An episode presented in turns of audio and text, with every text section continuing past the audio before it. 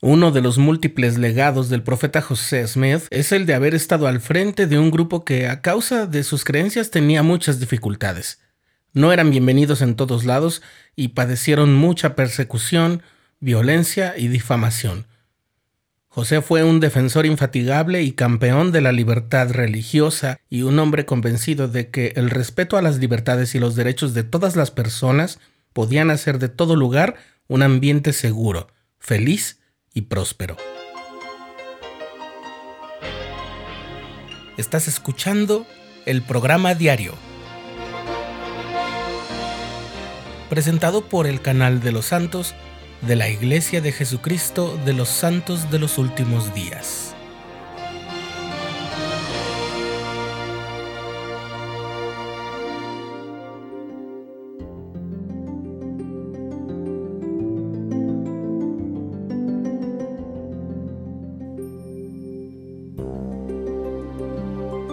El pasado mes de junio se llevó a cabo el Congreso Anual de Libertad Religiosa 2021 de la Escuela de Derecho de la Universidad Brigham Young, cuyo tema este año fue el papel de la religión en la superación de las divisiones y el fortalecimiento de la democracia en los Estados Unidos.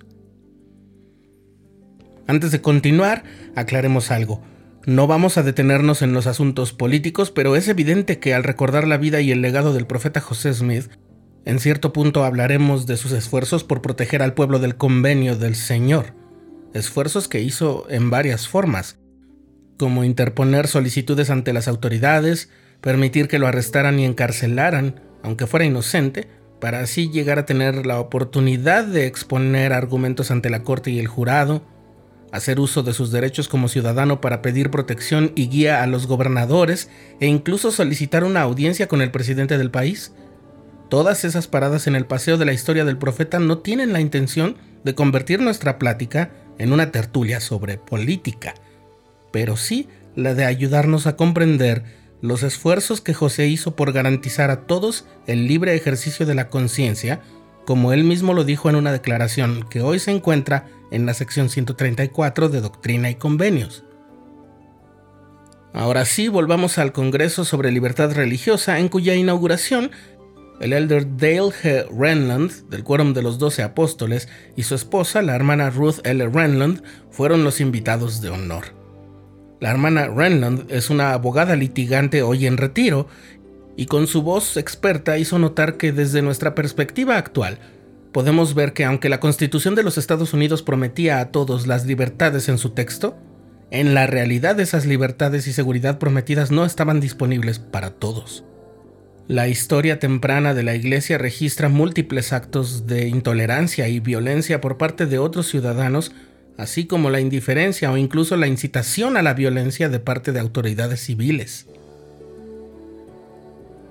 En su discurso durante el Congreso, el elder Renland dijo que el interés de José Smith por la libertad religiosa no era teórico, sino que fue una experiencia vivida repetidamente. Por desgracia, a pesar de sus esfuerzos, los santos de aquellos días no pudieron gozar a cabalidad del derecho a ejercer libremente su religión, a reunirse pacíficamente y tampoco el derecho a solicitar al gobierno una reparación por los daños sufridos. Ello impidió que los miembros de la iglesia se establecieran juntos y echaran raíces en el lugar geográfico de su elección, por las repetidas evacuaciones forzadas. Y siempre que José pidió a los funcionarios del gobierno que hicieran cumplir los derechos constitucionales que él y sus hermanos en la fe debían gozar, le fue negado el apoyo. Con todo, la membresía de la iglesia iba en aumento y donde quiera que se asentaban los santos llegaban la persecución y los arrestos ilegales.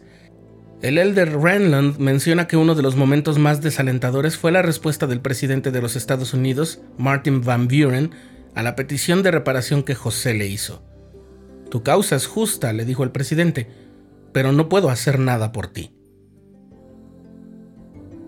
Alentado por los demás líderes de la iglesia y a pesar de sus deseos de dedicarse por completo al bienestar espiritual de ella, el 29 de enero de 1844, José Smith anunció su candidatura en las elecciones presidenciales de ese año.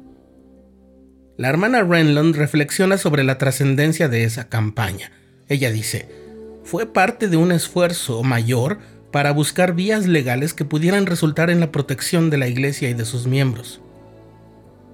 Las propuestas de campaña de José se concentraban en reformas para atender y resolver asuntos difíciles e incómodos, pero necesarios, como los derechos de las minorías y su protección contra los actos de violencia, el sistema bancario del país, que aún estaba en su etapa de ensayo y error, el sistema de justicia penal y la integridad de las personas encarceladas, la expansión territorial del país y la abolición de la esclavitud, que no veía como un problema político, sino ético y espiritual. Él entendió de la doctrina restaurada que toda la familia humana son hijos espirituales de Dios, dijo la hermana Renland. Creía en la dignidad y la igualdad de derechos de toda la humanidad y estaba de acuerdo con aquellos cuyos derechos habían sido pisoteados, al igual que los de él. Esas propuestas de la campaña presidencial de José eran bien recibidas en general por los miembros de la Iglesia, pero como era previsible, la reacción fuera de ella era negativa y antagónica. Seguramente el propio José sabía que sus posibilidades para ser electo presidente eran muy limitadas, pero la campaña fue una plataforma que le permitió difundir un mensaje de concientización e impulsar un despertar en cuanto a la libertad, la seguridad y la convivencia pacífica. Asediado por turbas durante toda la campaña, José fue finalmente asesinado por una de ellas mientras estaba bajo la protección de un gobierno estatal. Él fue el primer candidato presidencial de los Estados Unidos en ser asesinado. La hermana Renland explicó que la muerte de José ilustró el motivo de su campaña. El derecho de las personas a practicar su religión había sido ignorado y ello cobró su vida y la de muchos otros. Saber que todos los seres humanos son amados hijos e hijas espirituales de padres celestiales y que en ese sentido no existen diferencias ni distinciones es una verdad inspiradora, pero se vuelve vacía si no estamos dispuestos a vivir conforme a esa verdad, a amar incondicionalmente a todos los hijos de Dios y a hacer lo necesario para protegerlos y garantizar su libertad y sus derechos. Y el legado de José Smith el profeta de Dios y apóstol de Jesucristo, también incluye su ejemplo como defensor de los grupos vulnerables.